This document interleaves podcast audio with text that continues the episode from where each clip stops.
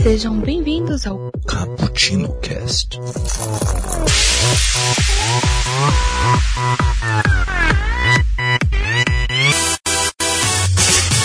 Yo, galera que adora uma cafeína, estamos aqui começando mais um Cappuccino Cast e hoje vamos trocar uma ideia. Uh, passamos já desse papo de café, agora está na hora de falar sobre cinema. Vamos falar sobre o cinema da Coreia do Sul, todas as novidades que vieram de lá, as principais obras e as suas particularidades. Aqui é o Kaique que passou uma tarde tomando um cafezinho, assistindo Parasita e pedindo para não dormir debaixo de uma mesa. Aqui comigo estão dois convidados. Por favor, se apresente aí, Babi. Olá, olá, Mobens, eu sou a Babi, tudo bem com vocês? e aqui conosco o Eric, se apresente. Eric, bem-vindos aqui ao nosso espacinho. E uh, vocês, caros ouvintes, podem participar deste papo também, uh, comentando lá no nosso site, bookstimebrasil.com.br. Lá tem todos os caputinos, os nossos quadros também. Além disso, tem outros dois podcasts com seus feeds independentes. Temos o Na Gaveta, que é um podcast quinzenal sobre futebol, e temos também o Elementar, um podcast que sai também semanalmente, que também fala sobre cultura nerd em geral. Você também pode participar nas nossas redes sociais. Arroba Bookstime Brasil no Instagram e no Twitter e Bookstime no Facebook, né, se você ainda usa o Facebook, né? E você pode mandar também um e-mail para o caputino com dois p's, dois gmail.com e apoie também toda a casa do Bookstime lá no Apoia-se, no Padrim e no PicPay. Links estão aí na descrição. A partir de um realzito, um cafezinho, você ajuda toda essa casa viu? Então vamos para a nossa pausa. Que após o Oscar de 2020 consagrar o filme Parasita como melhor filme, levando o maior prêmio da noite, o cinema sul-coreano começou a ser cada vez mais é, e está estando em evidência. Né? Foi a primeira vez que um filme de língua estrangeira levou principal prêmio da noite. Fazendo história, o diretor de Parasita, Bong Joon-ho, foi consagrado em diversas premiações que antecipam o Oscar também, como o Globo de Ouro e o Festival de Cannes. Só para lembrar, viu, gente, falamos também uh, sobre Parasita em, em, outro podcast aqui da casa, viu? E para não estabelecer dentro do que se tornou este cinema sul-coreano, de acordo com a BBC News, em 87 o país saiu de um regime militar que havia durado 26 anos no país e a indústria do país ganhou força principalmente nos anos 90, em um investimento pesado em produções independentes que retratavam problemas sociais e debatiam questões políticas em seus roteiros. O governo destinou uma verba somente para as produções e buscou incentivar o cinema nacional para a distribuição dos longas por todo o país. O cinema também recebeu muitos investimentos de capital privado. E é importante também destacar que houve investimento na educação do cinema, estruturando cursos para estabilizar os diretores de cinema. E ainda, de acordo com a reportagem, o investimento foi todo é, feito em todos os setores da cultura, incluindo música pop, quadrinhos, séries de TV, novela. E, assim como vocês podem ver que todo adolescente conhece um K-pop? Pode ver aí que está pegando essa moda. Mas, meus amigos, é só isso? Ou tem algo a mais? O que, que transformou esse cinema na Coreia do Sul ter essa ascendência uh, desde os anos 90 até agora, hein? Começando contigo, Eric, o que você acha? O, por exemplo, o filme mais recente que eu acabei vendo do Parasita, certo, né? É um filme, por exemplo, o Bong Joon-ho, ele dizia que era a visão apenas da Coreia do Sul, certo? Mas ele acabou acertando várias pessoas. Isso porque uhum. trabalhador se reconhece, não. Ali era um filme de terror, praticamente, um horror, na verdade, né? A pessoa vivia referente ao trabalho, por exemplo. E eu assistindo aquilo, eu consegui reconhecer até a mim mesmo ali, o que a gente passa nos perrengues cada dia. Eu creio que o cinema sul-coreano, ele tá tentando passar primeiro por essa barreira dos filmes, por exemplo, estadunidenses, filmes ingleses, que não gostam de, por exemplo, não ver filmes com legenda, né? E, por exemplo, quando ganhou o Oscar, é, diziam para as pessoas começarem a ver filmes diferentes, pararem de ver só filmes é, da língua inglesa, né? Isso a gente mal vê ganhar, por exemplo, um Oscar, certo? Eu creio que, por exemplo, o Bom Jogo, ele também, ele também participou, né? Ele fez, na verdade, né? O diretor do filme do Hospedeiro, se não estiver enganado, né? O filme do hospedeiro, o filme hospedeiro é, ele foi lançado, ele foi lançado em 2013. O filme do hospedeiro já tinha mostrado já a técnica 2006, que na verdade, tá? 2000, 2007. 2007. Isso. já, no, já no hospedeiro ele já tinha mostrado a técnica dele com o horror. E o cinema sul-coreano só se baseia claramente no horror, né? Mas, por exemplo, como esses trabalhos, é, eles já conseguiram mostrar também a habilidade que eles conseguiram ter. O Okja também trabalhando em questão, por exemplo, até questões do veganismo, por exemplo. Né? Eu não sou vegano, mas aquilo eu consigo me tocar de certa forma também. Uhum, realmente são obras aí que, que tocam, uhum. né? E, e, você, Gabi, o que, que você acha de toda essa estratégia desse soft power da, da Coreia do Sul? Então, é, como você estava falando, todo, todo jovenzinho conhece um K-pop. Nem só jovenzinhos, isso pega também a galera um pouco mais, mais adulta. Eu sou um nenê, eu sei, mas. é, cara, Dorama é um negócio que foi produzido pelo diabo para poder dominar a, a cabeça do, do, telespectador, porque é outro gênero que eles exportam muito. Tanto que na uhum. Netflix é tem uma gama assim de, de produções sul-coreanas e orientais em, de todo gênero lá. Mas o, o Bom de Horror, ele faz uma coisa que, assim, ele já trabalhou com o cinema hollywoodiano. Tanto que o Expresso do Amanhã é do Bom de Horror. É... Ele, ele já tem uma, uma expertise no, no cinema hollywoodiano. E assim, apesar dele falar, ah, isso mostra a realidade da Coreia do Sul com Parasita, eu acho que os filmes sul-coreanos, eles têm uma, uma visão, apesar deles terem uma estética muito própria deles, como o Eric estava falando, ah, eles trabalham muito com horror, e é muito horror psicológico, mas eles também têm um, um toque de humor que a gente vê, tanto que Parasita, quando a gente começa a assistir, tem aquela coisa de, de você dar risada de algumas situações e depois o, o, clima do filme muda totalmente. Eles têm uma estética bem marcante, mas eles são muito espertos porque eles também pegam alguns, algumas características do cinema hollywoodiano que faz com que a gente não sinta tanta diferença de um cinema para o outro ou não estranhe tanto, vamos dizer assim. Sim, né? De filmes mais comerciais e em filmes mais autorais, né? E pega alguns elementos hollywoodianos. Dá para fazer esse intercâmbio bem, legal. Eu acho que essa estratégia desse soft power, ele, ele foi muito bem utilizado na Coreia do Sul, viu? Muito bem utilizado. Para quem não sabe o que, que é um soft power, seria uma maneira dos de algum país é, ter poder ou influência sobre outros países através de algo que não seja propriamente político, né, no cerne da palavra. Claro que toda ação é política no final, mas seria algo do tipo.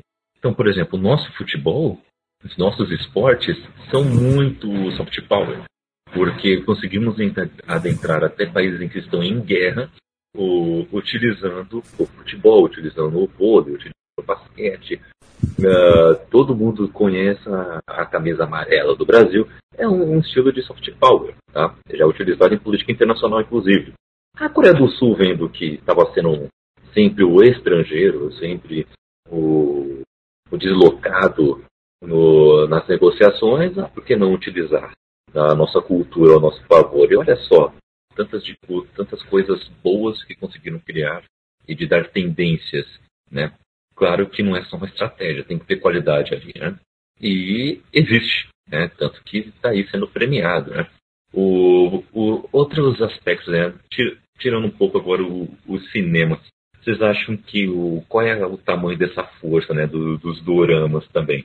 Porque, ah, como a Babi mencionou, Netflix tem várias obras, né? Dessas, né?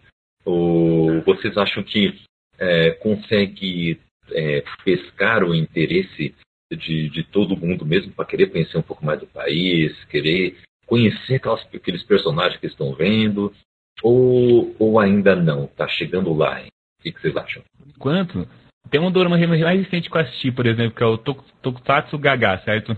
Esse dorama, cara, é, eu creio que ele esteja muito de nicho ainda, por exemplo. Só apresento, por exemplo, qualquer pessoa ainda, né? não é muita pessoa que vai se interessar no momento. Tem gente que pensa que dorama é tipo novela, sabe? Por exemplo, esse Tokusatsu Gaga que eu assisti, se trata de uma garota, né, que ela é fã de Tokusatsu, por exemplo, e ela quer crescer fazendo brinquedos e, e séries sobre, sobre isso que ela gosta, sabe? E a mãe dela não, tá do lado dela. Quando eu falo da maioria para meus amigos sobre isso que eu gosto de assistir, a maioria deles acha muito estranho, pensa que é coisa infantil, pensa que é novela. E a gente tem essa barreira ainda de poder tirar para as pessoas entenderem que também é um trabalho bom, como qualquer série de língua inglesa, sabe? É, então, rola realmente esse estigma do, do dorama. Tanto é que quando eu falo também, as pessoas ficam tipo, ai, como assim você gosta disso? Mas, é, cara, é, é, uma, é uma linguagem que atende muito ao público jovem, mas é uma linguagem que também fala com quem gosta de fantasia, com quem gosta de de lendas e culturas.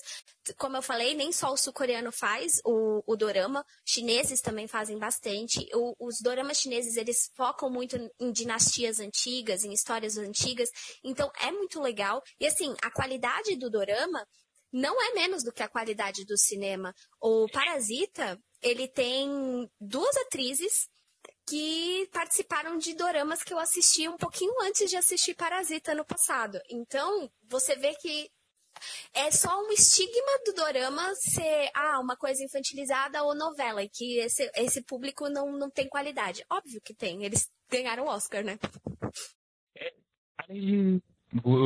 tem séries japonesas na Netflix, podem ser consideradas também doramas?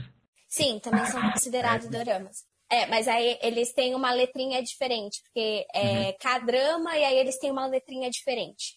É uma coisa muito particular deles que eu ainda não consegui absorver. Até mesmo tem essa diferença de mangás, né? Por exemplo, no Japão chamam de mangá, né? E na, na Coreia eles chamam de manhwa, né? Tem essas diferenças que eles têm, por exemplo. É, é. porque tem, tem séries japonesas que eu assisti na Netflix, por exemplo, tem o Remind que é uma série de uma temporada só, que são, são, são garotas que ficam presas numa, numa sala única. É uma série que se passa num cenário só. E elas têm que descobrir quem foi que colocou elas naquela situação. E eu sempre me questionei, será que são dorama também ou só, é só uma série normal, entre aspas? É, a gente meio que, aqui no Ocidente, a gente meio que colocou tudo no balaio do dorama, né? E ela é considerada também um, um dorama. Eles lá têm uma diferença por, de cada produção. Por exemplo, o, que, ah, o dorama que é feito na China não é chamado de dorama lá, é chamado de C-drama. Aí o que é feito na Coreia é chamado de K-drama. Então, eles têm só coisas para diferenciar da, do país de origem. Mas é basicamente a mesma estrutura muda o nome, mas é praticamente a mesma ideia. É isso. Ah, tu entende que é quase a mesma coisa de mangá, praticamente, que eles têm. Uhum. É só pra diferenciar, assim, a, o país de origem daquele, daquele trabalho, daquela produção. Impressionante. São muitos nomes. Estou tentando absorver agora também. K-drama, drama, C-drama, ou louco. Tem o BR Drama, né? É, Tem. Que é a nossa é a nossa vida e a Avenida Brasil também, aquela. É impressionante. Mas eu, eu, acho que aqui no Brasil a gente tem uma facilidade maior de absorver essas coisas é, que já temos aqui, bem estruturadas, mas que são estrangeiras. Por exemplo, ou novelas mesmo. É tudo bem a gente assistir novela de outro país, porque já estamos muito acostumados, a gente não vê novela mexicana há quantos anos aqui, né? Então, é, gostamos de, de exportar uh, isso também, né? É, o, e o cinema que pra gente tá tranquilo a gente ler, apesar da maioria das pessoas é, se acostumarem com o dublado, mas ver legendar, todo mundo já assistiu algum dia e só questão de gosto, né? Questão de tipo, caramba, eu tenho fobia a um filme legendado. Mas parece que tem outras partes no mundo aí que parece que, caramba, não, não posso ler não. Eu não quero ver filme legendado. É impressionante. E então, assim, vamos falar então do, desses filmes.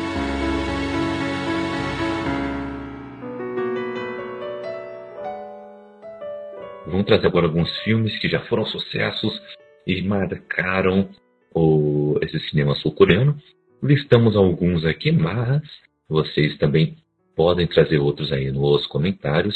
E também deixo aqui ah, aberto aos nossos convidados trazerem também suas menções honrosas. Vai começando com Old Boy, lançado em 2003.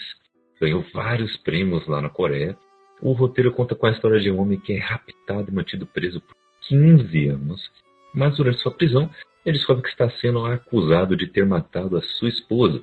Quando ele é solto, ele tem cinco dias para ter a sua vingança. Eu, esse filme ficou famoso pela aquela, aquela cena do corredor com o machadinho, não é esse filme? Uhum, o plano sequência. Nossa, aquele plano sequência é muito, muito bom. E na época foi assim um arraso. Todo mundo só falava desse filme. E eu conheço crítico de cinema que é assim, super cri-cri e que deu, tipo, nota 10 para esse filme. É uma loucura sem fim. E é bem engraçado que dentro de, da, da listinha que você vai trazer aqui pra gente, ele é do mesmo diretor de um, de um outro filme. E ele usa bem um paralelo sobre algumas questões. Por exemplo, esse filme é, um, é bem violento, quase um Tarantino coreano, mais, mais comedido. Uhum. e ele é bem violento, mas a mesma coisa que ele faz com a violência nesse filme, em utilizar a metáfora da violência para falar sobre algumas questões, ele usa a, a relação sexual num outro filme que vai aparecer aí na lista da mesma forma. E é muito bom como ele usa certas atitudes do personagem dentro desses universos para conversar com a gente. E mesmo sendo uma realidade de outro país, a gente consegue se enxergar nela. Isso é, é, é muito legal, como ele usa questões bem básicas que todo ser humano em qualquer lugar tem para poder falar com a gente. O Old Boy ele é sul-coreano, mas ele é baseado num mangá japonês, né? E faz parte da trilogia também. É isso, ele é baseado num mangá japonês. Isso. Então mesmo com. Mesmo sendo até mesmo culturas um pouco diferentes, ele conseguiu encaixar bem. Eu não cheguei a ler o mangá ainda, né? Mas eu vi os três filmes dele, que acho que o primeiro era o Senhor Vingança, o Mr. Vingança, quer dizer, né? Sim, sou de Babylon de Vingança. Eu assisti os três. Vocês também chegaram a assistir os três? Uh -uh. Não chegaram, só viram esse mesmo? Não consegui.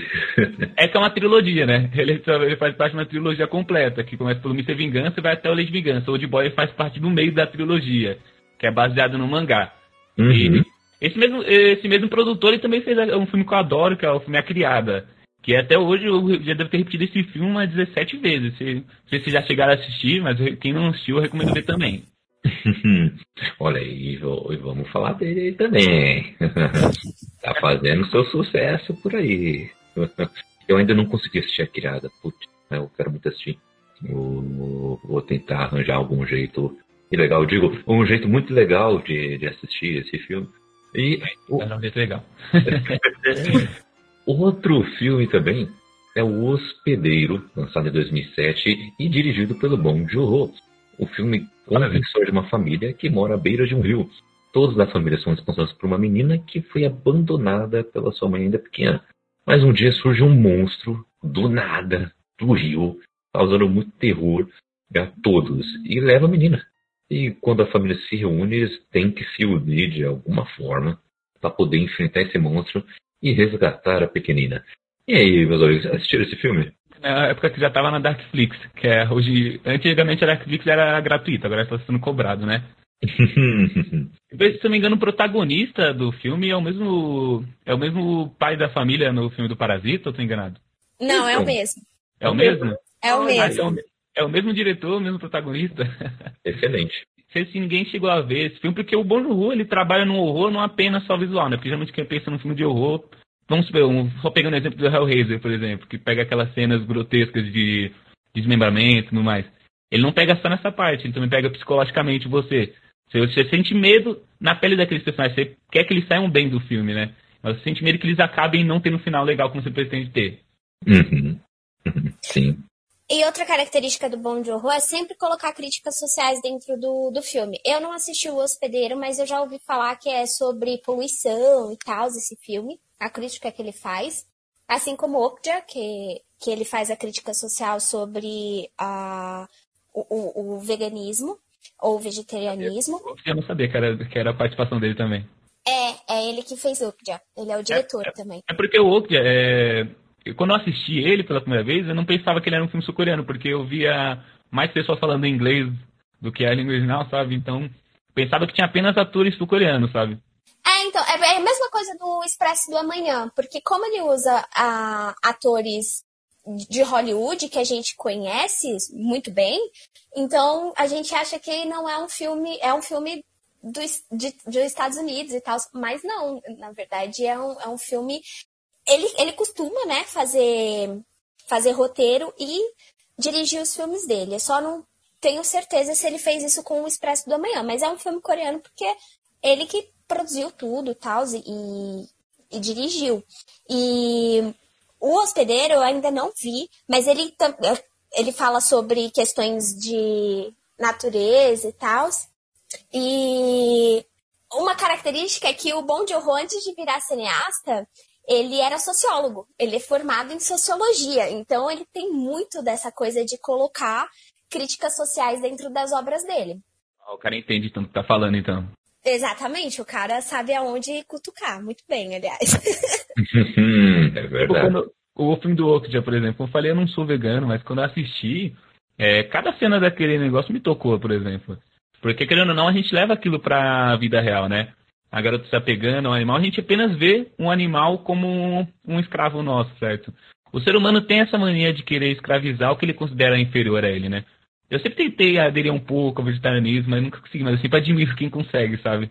Ah, sim. Ele, ele sabe mexer muito bem, ele sabe colocar, e, e realmente o Okja foi, assim, um estouro quando saiu na Netflix, né? E ele fez pra Netflix o Okja, então...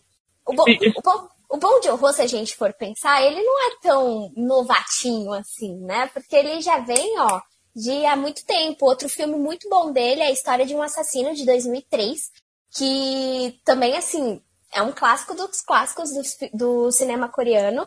E é dele também. Então o cara tá aí há mó tempo na estrada, trabalha com, com atores de Hollywood, então ele sabia muito bem como fazer. E o melhor é que teve aquela coisa do investimento, a, a Coreia tem muito investimento nas, nas produções nacionais, então isso fez com que claramente o, o Parasita fosse para as cabeças e chegasse aonde chegou, né?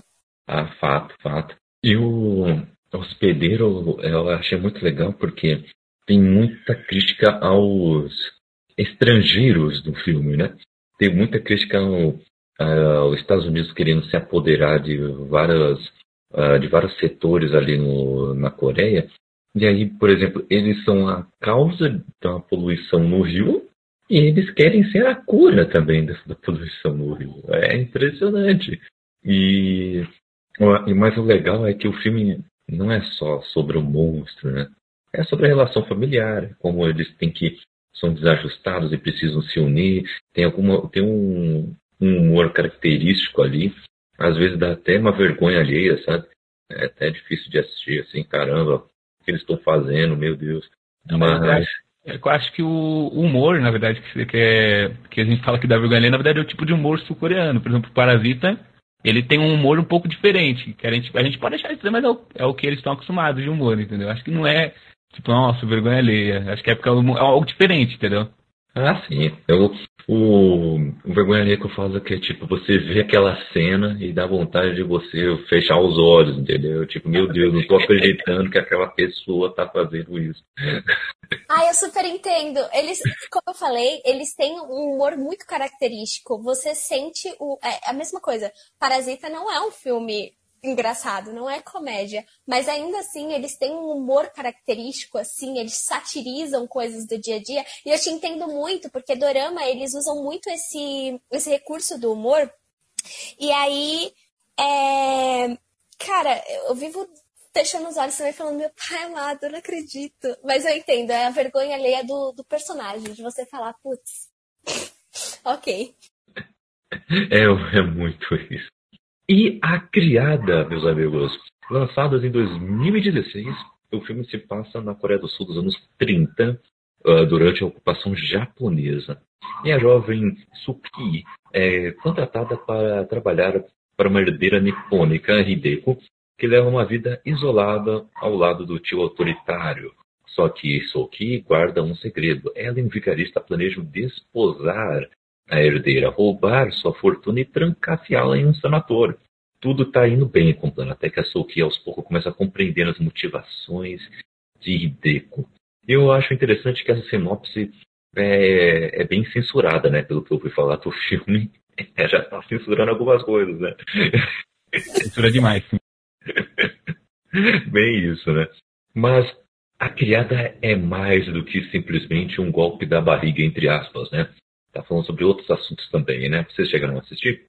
A criada é impressionante, sim. A criada é, é... A criada é incrível. E é, e é um tipo de cinema que eu não esperava dos coreanos, aliás. Olha aí. É porque que eles são muito reservadinhos, sabe? Por exemplo, em Parasita a gente tem um beijo, e é aquele beijo meio que muito tímido, não é aquele beijo que a gente vê em Hollywood. Esse filme, meus amigos. Quando... É, tem aquela cena, tem aquela cena no Parasita lá do, do casal rico, né? Ah, tem aquela cena do, do casal rico, mas nada que mostre, nada que, que sim, seja o que a gente está acostumada de, de cinema ocidental, sabe? Ou, ou, por exemplo, o cinema europeu. A gente pensa aí num azul é a cor mais quente. Sim. É, assim. Mas aquela cena, por exemplo, do, do sexo do casal, do casal rico, as frases que eles falavam eram feitas para incomodar, na verdade, né? Tipo, ah, me dê drogas, me dê drogas. Tá usando aquela calcinha velha, tipo, ridículo, cara, tá ligado? É, então, e, e, e, esse filme é, assim, sensacional. Eu realmente fiquei impressionadíssima com esse filme. E, olha, um dos melhores. Aí, depois de Parasita, eu acho que é o meu favorito. Olha aí, excelente, excelente. Vai ganhar o Festival de Cannes de 2016, né? Ganhou o Festival de Cannes de 2016. Eu assisti foi depois que eu escutei a falar dele, né? A maioria desses filmes eu acabei escutando, acabei assistindo depois de ter escutado falar. Até o Oak eu assisti quando teve uma polêmica dizendo que o diretor queria que tivesse passado no cinema e não ido direto pra Netflix. Eu acabei indo pra polêmica. uh, eu perdi a polêmica. Eu fui porque tava todo mundo falando, não, assiste Okja, assiste Okja. E aí eu Primeiro... falei... Eu vi primeiro a polêmica, porque parece que o diretor queria que lançasse no cinema, né? E foi lançado diretamente no stream da Netflix. E, tem gente que não considera Netflix cinema, tanto que às vezes é, até então era boicotado no, nos prêmios, né? Ah, mas eu sinto ainda uma, uma certa uma certa resistência da academia em, em aceitar a, a, Netflix, por exemplo, História de um Casamento, achei superestimado? Achei, mas era realmente um bom filme e para você ver, veio de uma plataforma de streaming, não foi pro cinema, não foi para um, um circuito é, convencional. Mas ainda assim é de uma qualidade absurda, né? Tem, tem, é muito bom. Mas tem filmes que, por exemplo, dizem que a experiência é melhor no cinema, sabe? Dizem que a, mesma experiência não acaba sendo, sendo vendo na televisão. Acho que no Oak o diretor diz a mesma coisa. Ah, sim. Eu, o... É interessante isso sobre o streaming, né? Porque agora, o próximo Oscar já anunciaram que vão considerar apenas filmes lançados on demand ou por streaming. Então agora já o mundo virou, não é mesmo? Como diria aquele meme antigo. Então vão ter que é, considerar muito mais os filmes lançados diretamente na plataforma. Agora que vamos ver o, também como que o cinema vai se portar a partir de agora, né? Porque agora não, não pode mais ter grandes aglomerações, tem que ter um cuidado ainda maior de higiene nas coisas. Então, será que o cinema continuar sendo o mesmo? Será que vai virar aquele drive-in? É, como é que vai ser a partir de agora? Né? E esses filmes lançados diretamente na plataforma têm seu valor. Tem muitos filmes bons, né? E, inclusive, estou esperando a criada chegar no streaming. Estou esperando poder comentar com todo mundo, falando tirem as crianças da sala e assim, né? Como diria Rock Go. E o Obja, ele foi lançado em 2017, né? Foi dirigido pelo Bong Joon e o roteiro conta a história de uma nova descoberta de espécie de porco, chamada de super porco.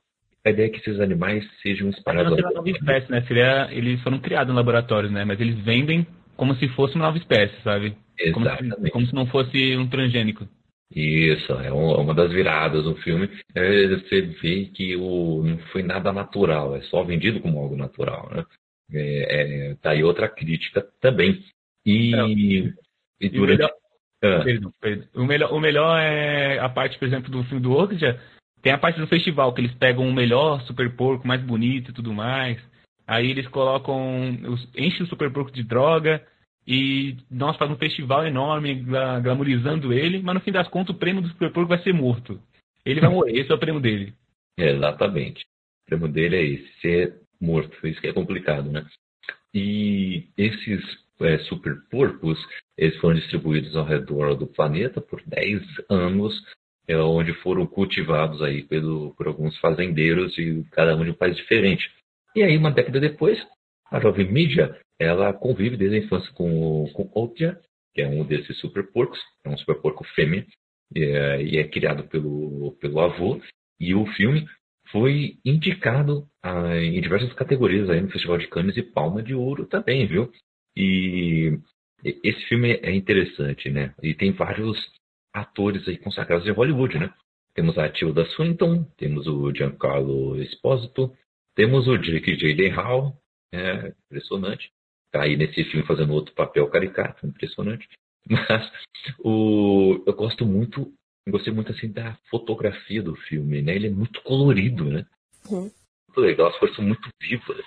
Eu acho isso muito legal nesse filme, porque gente tá acostumado já com tanto filme cinza, gente. É, é, e assim, o Bom de Horror, ele trabalha bem fantasia, né? Os filmes dele, por exemplo, o Memórias de o História de um Assassino, ele é bem escuro, assim como Parasita, em alguns momentos serem bem escuros. Por exemplo, aquela cena da chuva, que é bem escura, ou a cena quando os, os ricos voltam para casa e a família pobre está se escondendo lá na casa também fica bem escura. Ele, ele trabalha com essas coisas. Mas quando ele trabalha com fantasia, ele trabalha muito bem cores.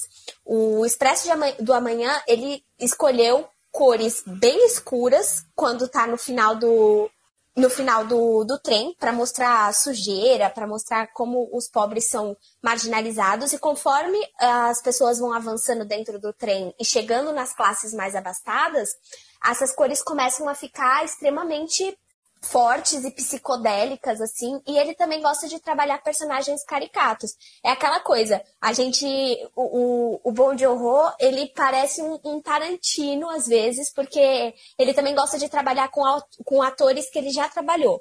Em Parasita ele tem o, o pai da menina que já trabalhou em Hospedeiro, a Tilda já tinha feito com ele o Expresso do Amanhã, que também era uma personagem bem caricata, no Expresso do Amanhã. Então ele gosta muito de, de manter as coisas e trabalhar com, com gente que já trabalhou com ele, sabe? É, os diretores têm bastante disso, né? Sempre levar uma galera cativa. Tá? O, os parças do Neymar, né? É, sempre levam juntos. É isso mesmo. Eu, eu, vou levar, eu vou levar meu time, pode deixar. Bem isso, né? O, eu, eu acho interessante o, desenvolvimento, né? cada arco nesse filme. Eu só acho que o único ponto negativo foi é que eu não achei a, a Tilda Swinton tão uh, incrível como vilã, assim. Eu, eu acho que as motivações ali, a ideia por trás é muito crível, bem tranquilo quanto a isso, mas a interpretação dela me, me parecia um pouco caricata. Assim como o Hall também tá, tá bem caricato mas ele tem uma profundidade um pouco maior em algumas cenas do que ela. Mas tudo o restante ali, inclusive a, a galera revolucionária que, do sem violência, né? Sai, sequestra um caminhão sem violência. Bom barato. Até essa galera aí tá bem, tá bem desenvolvida, né? Mas não sei. Eu não sei se é também só questão de gosto. Mas... É, então, eu, eu acho que assim, eu estava muito acostumada com a Tilda. Quando eu vi ela em Upjohn, eu lembrei dela. Automaticamente lembrei dela em Expresso da Manhã, porque ela também é como se fosse uma vilã, entre aspas, mas ela é muito caricata nesse filme. E aí, quando eu vi em Okja, pra mim, só foi assim, ué, você tá fazendo o meu papel? Não achei nada memorável, mas é tipo, é a mesma coisa que você tá fazendo ali, amiga? O que tá acontecendo? É bem isso, né? Realmente, bem, bem parecido. Bem parecido mesmo. É, bom, espero que não seja ou, algo, é, sei lá, que o diretor pede, sei lá. Oh, você vai bem assim, então continua assim. Claro que foi só questão de personagem. Que aí podemos ver algo diferente no futuro. Né? Mas eu, eu vou confessar uma coisa para vocês. É, eu vou continuar carnívoro mesmo depois de ver esse filme, tá? Ah, não. ah, não. Você tá sendo cancelado. Você tá falando isso pra uma vegetariana, moço. Como assim? Cara, mas pior que, pior que eu ando num, com um pessoal bastante vegano, sabe? Eu, eu queria me esforçar mais para poder conseguir, mas é difícil, cara, é difícil. Eu, eu já vi vários documentários, sabe? Eu, eu achei que os caras estão certos e eu tô errado, sabe? Mas é muito difícil. Meu, assim, é, a morte é, desses animaizinhos não pode ser em vão, entendeu? É, tem que ter algum significado. Então... é, Mas gente, eu acho. Mas pensa bem, a gente, a gente tá criando os animais para matar ele, cara. Então, tipo, a gente tá criando grãos para poder alimentar os animais. A gente poderia, em vez de investir em carne, a gente investir nos grãos mesmo. então, mas eu acho que assim, Okja é muito bom e eu gosto muito dele no sentido de não é só uma militância por uma militância. Ele te incomoda muito, porque eu não parei de comer carne, assim, logo que assisti o Okja, eu também comia carne naquela época. Mas ele te incomoda no sentido de, ok, você come carne, mas é muito mais no sentido de como essa indústria ela trabalha com isso, sabe? O que essa indústria tem por trás. Não é simplesmente tipo, vamos parar de comer carne e acabou. Mas eu acho que é mais um, um, conceito um pouco mais crítico da coisa de, tá, a gente come carne porque a gente tem vontade, é difícil realmente desacostumar e tal. Mas por que a gente não começa a ser um pouquinho mais crítico de como essa carne está vindo, como esses animais estão sendo cuidados, o que está acontecendo, sabe? Tudo bem, a gente é carnívoro e no, no, reino animal eles também comem carne. Mas o, o Okja, ele, ele, te, ele te incomoda nesse sentido, mas não necessariamente não é só o ah, os animaizinhos vão morrer, é também toda a questão de olha essa indústria. A gente tem que começar a questionar a indústria mais do que só questionar a questão afetiva e psicológica do ah, mas o bichinho vai morrer, sabe? Sim, sim, sim. Ele realmente vai um pouco mais profundo, cava mais fundo ali nas questões, realmente. E é um filme que, que você assiste e nem sente filme passável. É bem, bem legal, eu gosto muito do ritmo dele. E eu, eu acho que dá pra qualquer pessoa aí começar a assistir numa boa esse filme, agora mesmo, inclusive. Não, não, não pausa, não. Bom, termina de ouvir, depois você vai assistir esse filme. Quer dizer, vocês vão gostar muito.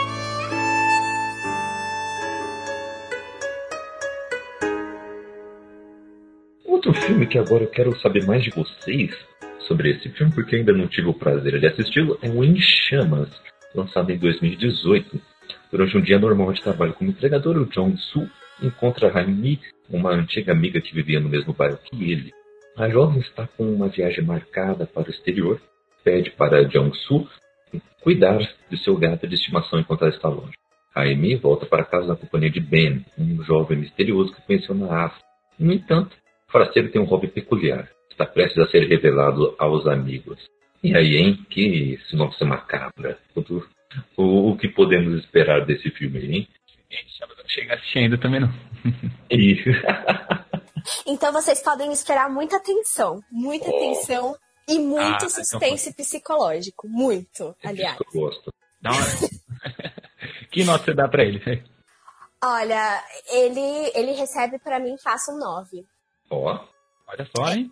É fácil. Gente, esse filme, ele tava na, ele tava na corrida do Oscar do ano passado. E ele não foi indicado, mas ele era um dos favoritos até para entrar em melhor filme também.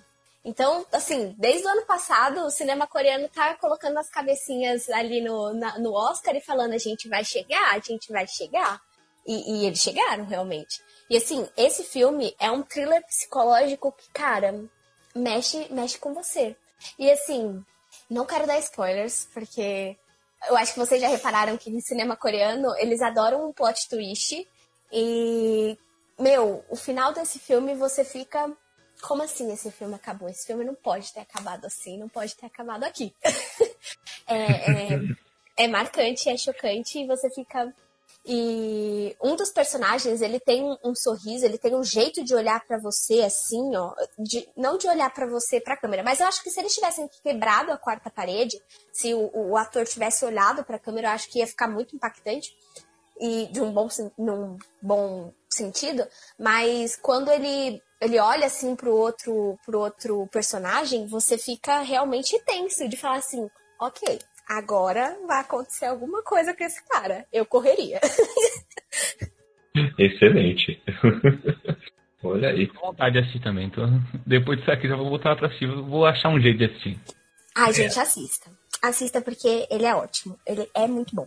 É sempre bom a gente achar um jeitinho de assistir esses filmes, hein? Eu tô aqui. Tá na Netflix, na Amazon, tem esses dois. Senão tem que dar meu jeito.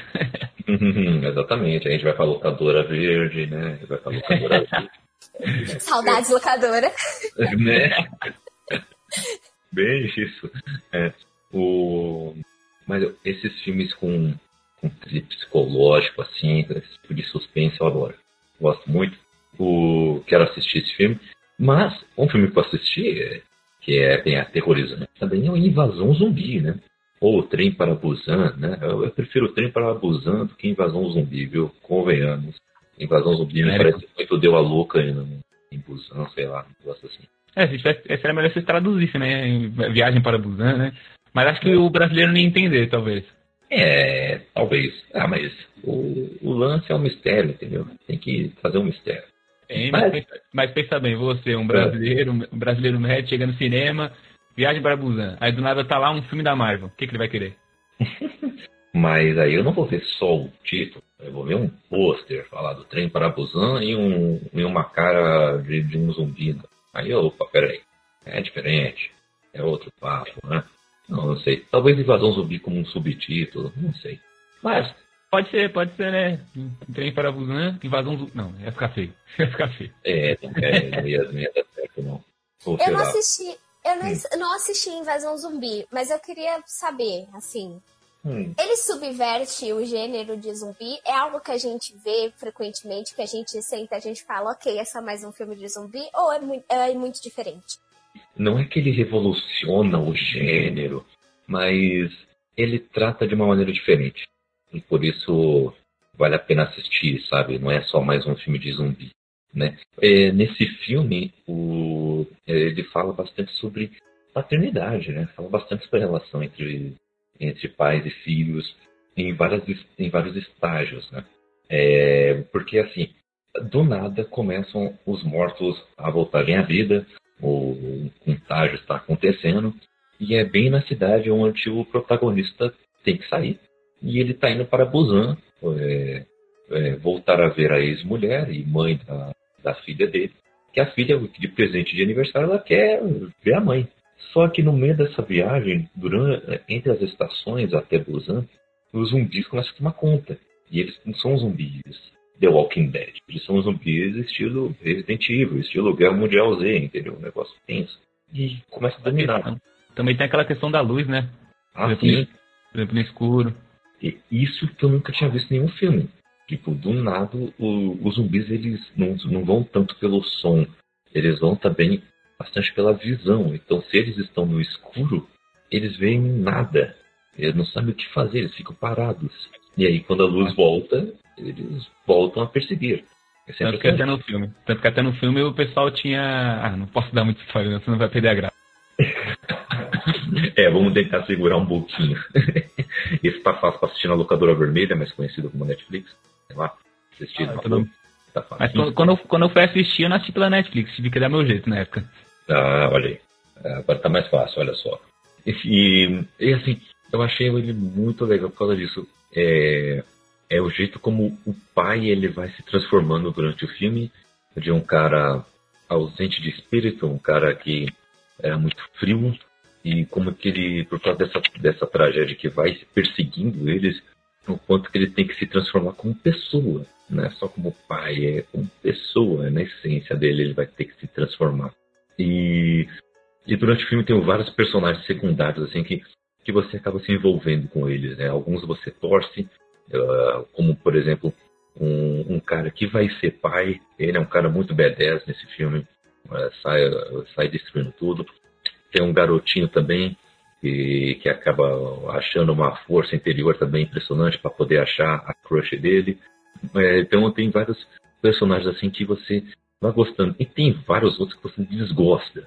E você quer que ele morra na próxima cena. Mas isso só acontece no caso da sua indiferença quanto a eles. É porque eles, tão, eles têm um desenvolvimento tão bem feito que você. Beleza, você entende, mas você não quer estar com esse cara por perto. É que ele é, é, vaze logo da de cena. Então, Até então, até então o pai da garota também era assim, você você sabe bem. Ele era, exatamente. era um cara bastante egoísta. Exatamente. É, você quer que, que ele morra logo no começo do filme. Mas assim que passa esse primeiro ato, Ele vai se transformando e aí você, ah, ok, beleza, vamos ver até onde ele chega agora. E a É, cena eu é muito boa. Eu acho que é uma outra característica do cinema coreano é como eles trabalham muito bem personagem. Cara, é- Uhum. eles, eles desenvolvem o personagem assim, ó, de uma forma que você olha o personagem no começo do filme, olha no final e você fala assim: ok, eu conheço esse personagem de cabo a rabo.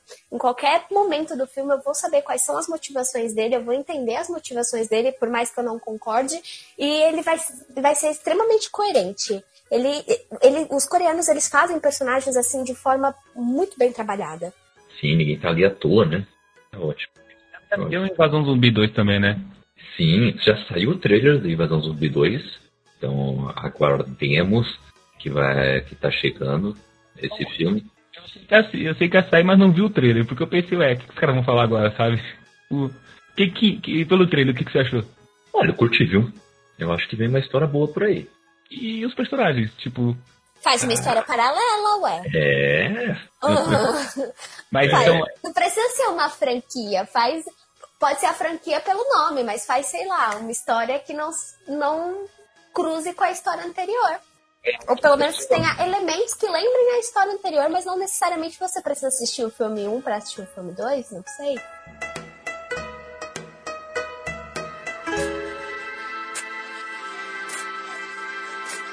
Falando sobre isso, eu queria saber assim, se tem algumas coisas em comum aqui, né? É, uma delas é essa questão que eles não entregam muito, né? Na- tanto na sinopse como em trailers, não entregam muita coisa. Parece que é um filme de roteiro simples. né? Até você realmente assisti-lo e ver que é muito, muito mais que isso. Vocês acham que é uma estratégia?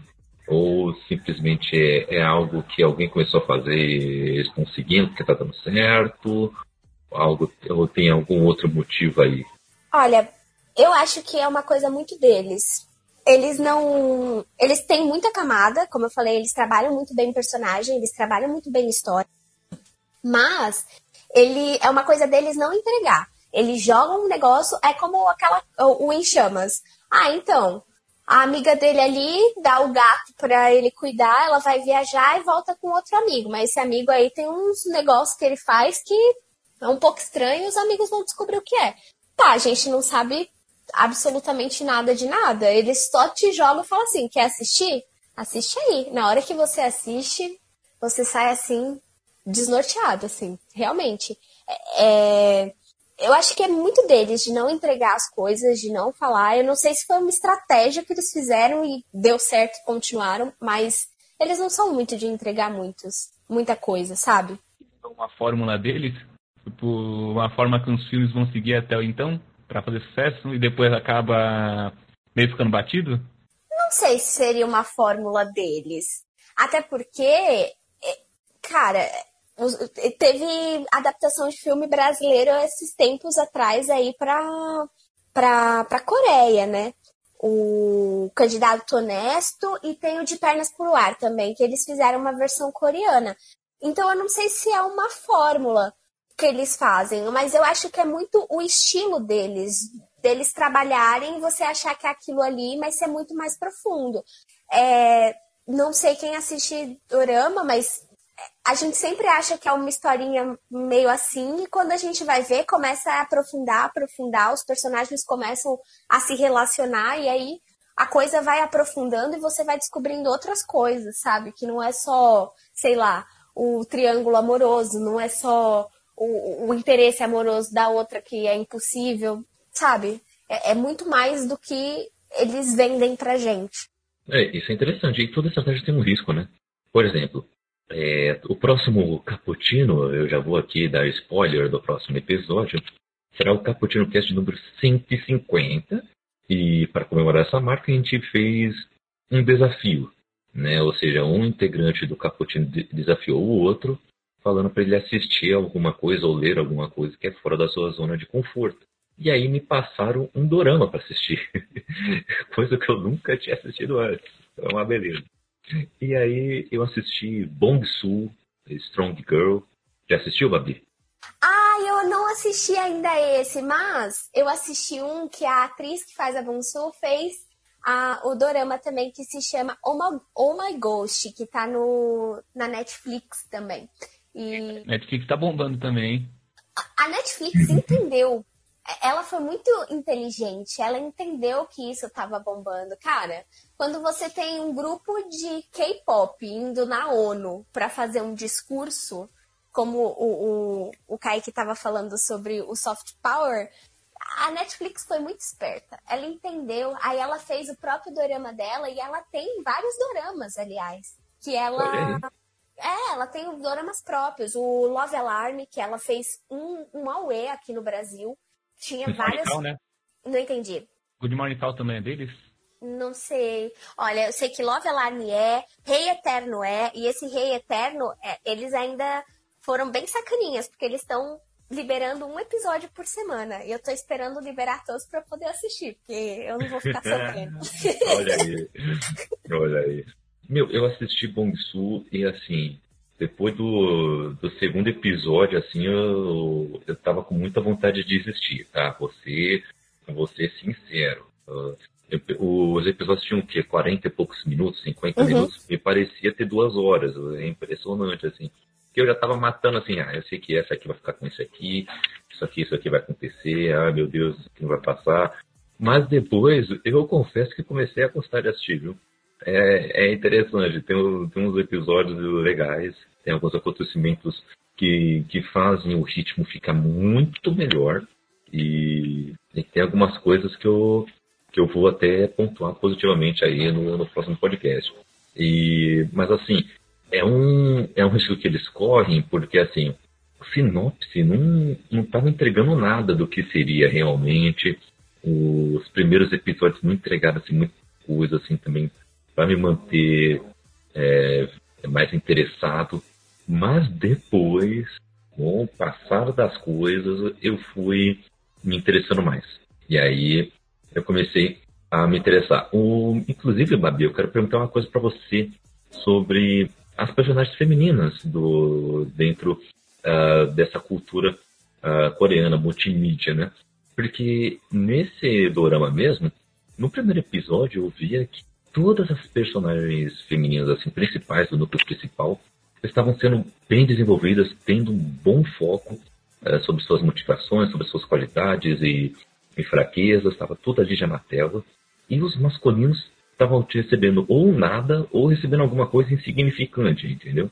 E aí isso me incomodou e aí depois eu fiquei pensando, caramba, mas talvez isso aconteça direto, o inverso, e eu não me incomode. Então tá aí uma reflexão para mim. Caramba, peraí, tem algo aí para eu ficar pensando.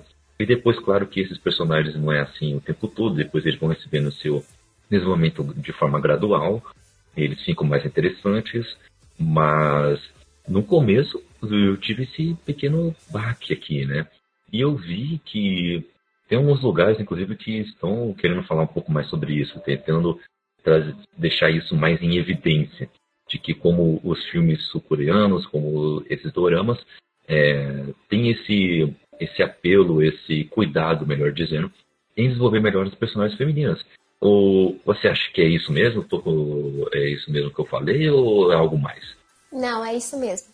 É isso mesmo que acontece. Eles desenvolvem muito bem personagens femininas, eles falam muito sobre questões que a gente pontua. Claro que lá a gente tem que pensar que é um- uma sociedade ainda é, machista, talvez mais machista do que a nossa, mas assim, visões de mundo diferentes, pontos de vista diferentes, claro.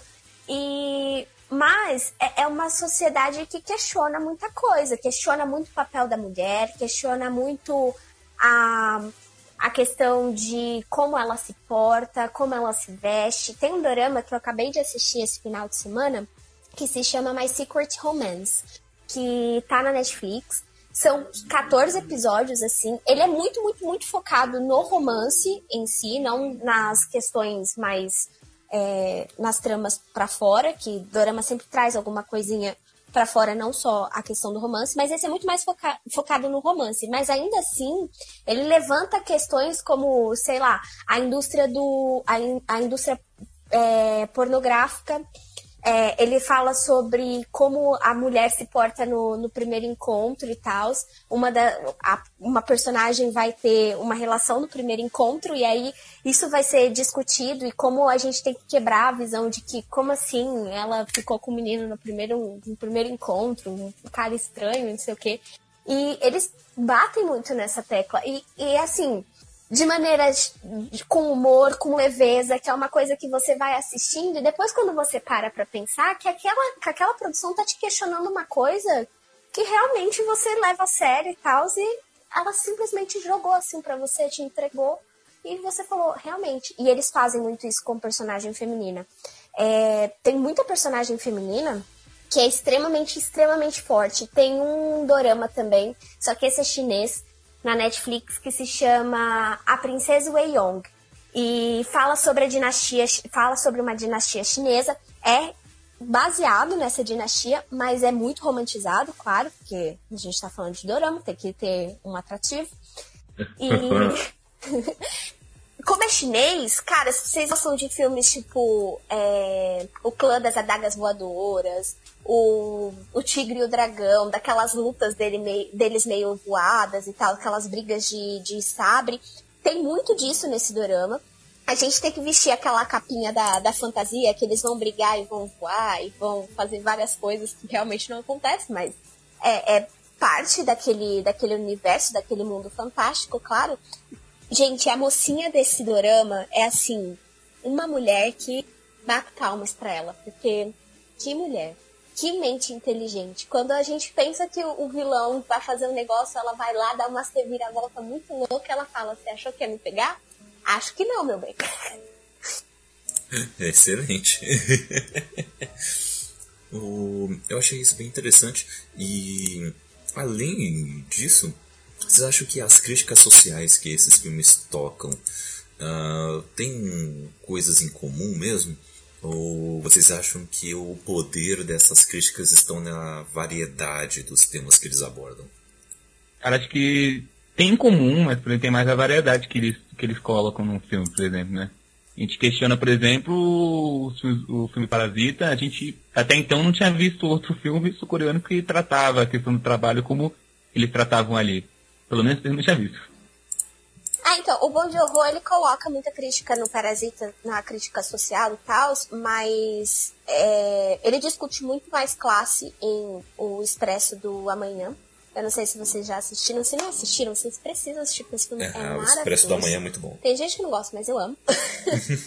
e eu acho que eu acho que o, o poder da crítica que eles colocam é muito porque, assim, não é exclusividade deles às vezes a gente olha aqui e fala, hum, corrupção é exclusividade do brasileiro, porque não tem corrupção em outro, em outro país. E aí quando a gente vai olhar, tipo, os coreanos estão estão fazendo estão fazendo a versão coreana do, do, do político honesto, sabe? O, quando a gente vai olhar, tem uma produção espanhola falando sobre corrupção, falando sobre é, várias outras questões. Por exemplo, Merli, que é uma série espanhola, na verdade é, cata é da Catalunha, né?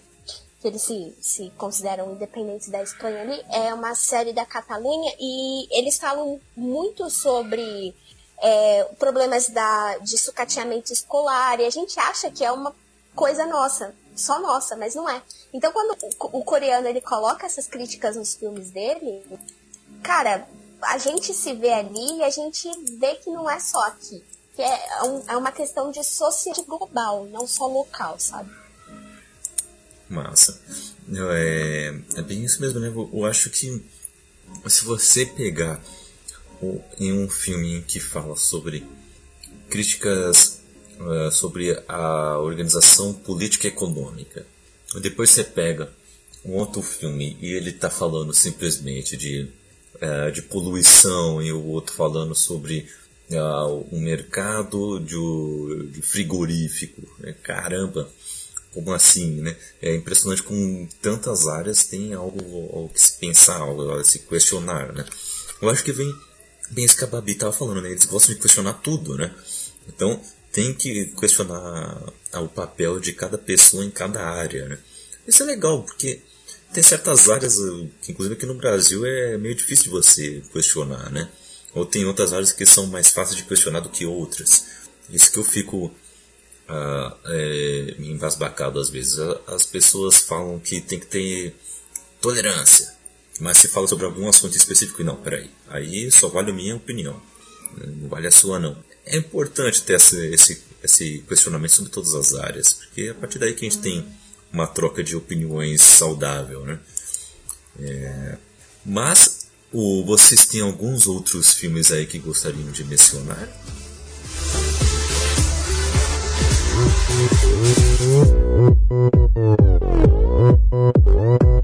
É, acho que só o, o, a história de um assassino, que eu acho que também é do Bom Joe de 2003, que é muito bom.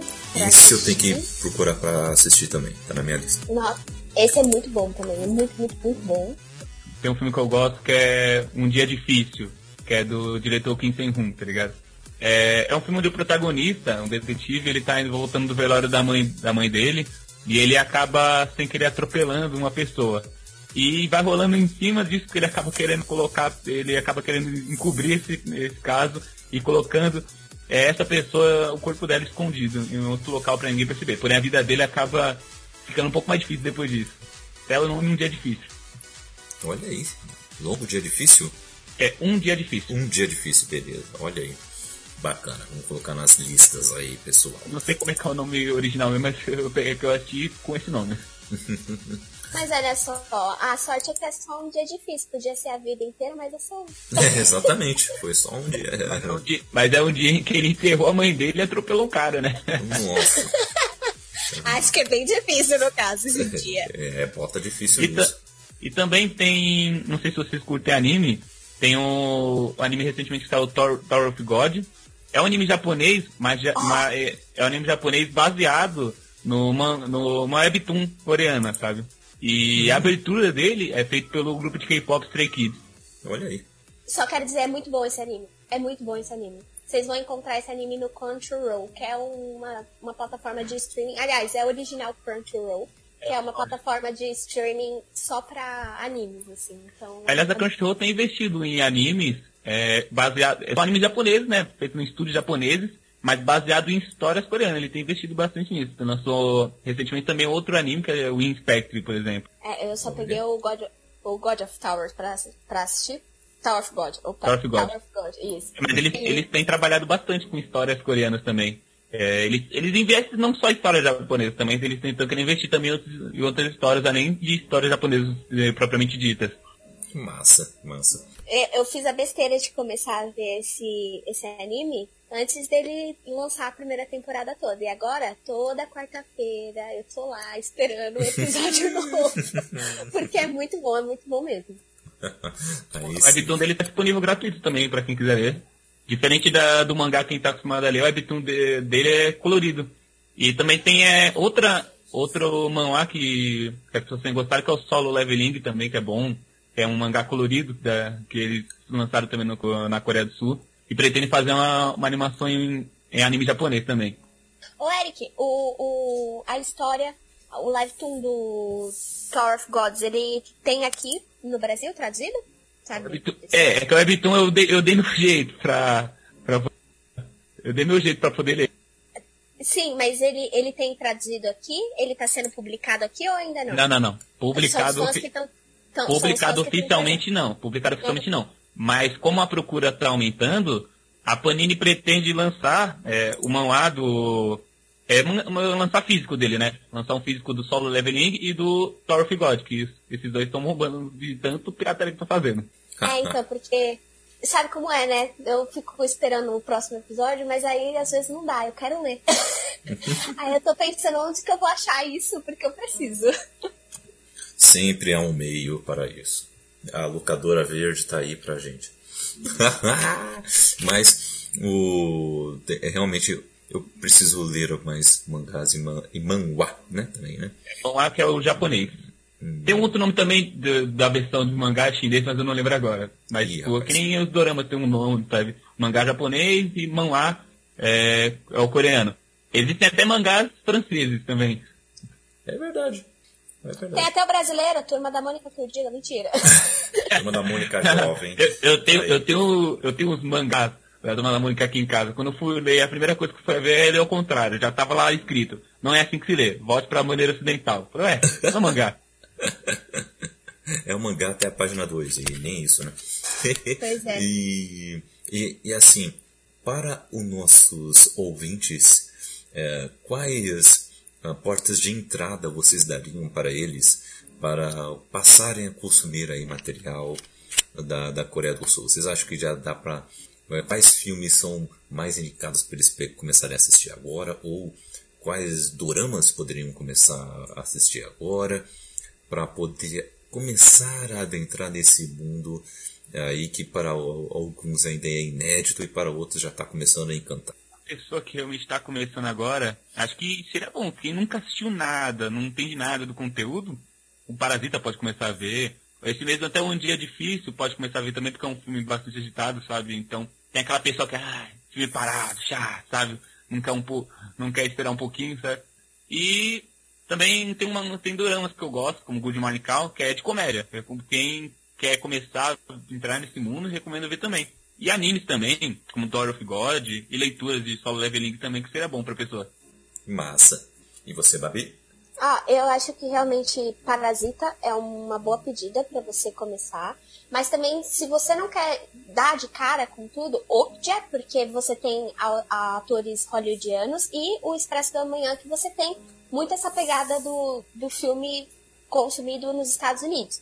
E claramente você vai pegar o estilo, que é um, é um estilo um pouco diferente, um pouco mais caricato, e aí você vir para filmes mais como Old Boy, que são os clássicos que a gente tem aqui, né?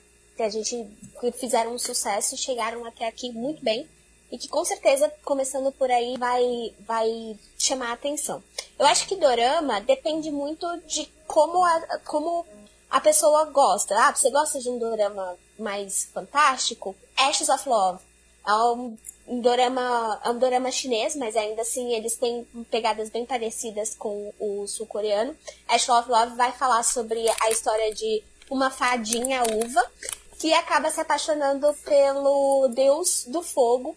E aí fala muito sobre lendas chinesas, a, a cultura deles e como eles cultuavam vários deuses. Então é bem legal. É, se vocês se gosta de, de romance, tem o a Romances a Bonus Book também do, da Netflix. Ou Love Alarm. Love Alarm da Netflix é, tem uma pegada bem bem hollywoodiana, mas ela tem um jeitinho todo de dorama, de, de confusões adolescentes, tem triângulo amoroso, então se vocês não têm problema com isso, se vocês gostam desse tipo de coisa mais leve, é uma boa pedida também. Show de bola. Então, falamos bastante aí sobre cinema sul-coreano, também toda a cultura sul-coreana, não toda, né? Mas o- uma boa parte aí da, dos principais lançamentos de, de séries, inclusive de animes e até alguns manhwa. Agora eu tenho, eu tenho mais uma palavra para o meu vocabulário. e então esperamos que vocês tenham gostado e que inclusive se interessem aí pelas obras que comentamos. E, meus amigos, se alguém quiser continuar batendo um papo sobre a vida, o universo e tudo mais na Coreia do Sul com vocês nas redes sociais e na Podosfera, onde podem encontrá-los. Começando contigo, Babi. Ah, eu tô nas redes sociais como Babi Novaes. E vocês podem me encontrar lá no Instagram, no, no Twitter. E vocês também podem me encontrar no Bar dos Nerds. Nós estamos ao vivo no Cashbox e no YouTube é, toda quarta-feira, a partir das 22 horas. A gente fala sobre cultura nerd em geral. Mas às vezes eu forço os meninos a gente falar sobre doramas e cinema coreano, sim. E você pode, podem encontrar a gente lá e também nas redes sociais como Bar dos Nerds, tudo junto, é, no Facebook, Twitter e Instagram. Show de bola, show de bola. E você, Eric, onde as pessoas podem te encontrar? Gente, eu também tenho o meu podcast, que é o podcast Popularizando, né? É um podcast sobre música pop, que a gente gosta de conversar sobre música pop em geral. A gente está a gente tá disponível em várias plataformas. Também siga a gente no Instagram, que é o instagram.com barra popularizandocast e também facebook.com barra popularizandocast. Quem também quiser seguir meu perfil pessoal também é o Eric, com CK no final, underline Francis. Pode encontrar a gente também, se quiser mandar mensagem, conversar, também estou disponível. Show de bola, show de bola. Então, é isso aí, galera. Eu estou no Twitter e no Instagram, arroba CKZKaique. E estou também no Scooby e no Goodreads para a gente trocar uma ideia sobre as nossas leituras. Os links estão na descrição. E os livros que eu escrevi junto com a minha esposa, de suspense policial e thriller psicológico e tudo mais, estão aí disponíveis na Amazon. Só clicar no link também está aí na descrição de um deles. E lá você pode ter acesso a todos os outros. Se quiser um, um livro de edição física, só bater um papo com a gente no, no PV. Manda aí um direct gostoso, a gente troca uma ideia bacana e a gente ajeita tudo isso aí, beleza? É isso aí, galera Ficamos por aqui. Fiquem com Deus e tchau em coreano, que eu não sei como é que é um tchau em coreano. É... Fala certinho, hein? Ih, rapaz, pera aí. Como é que é? 남쪽의 안녕. Ouviram? É isso aí.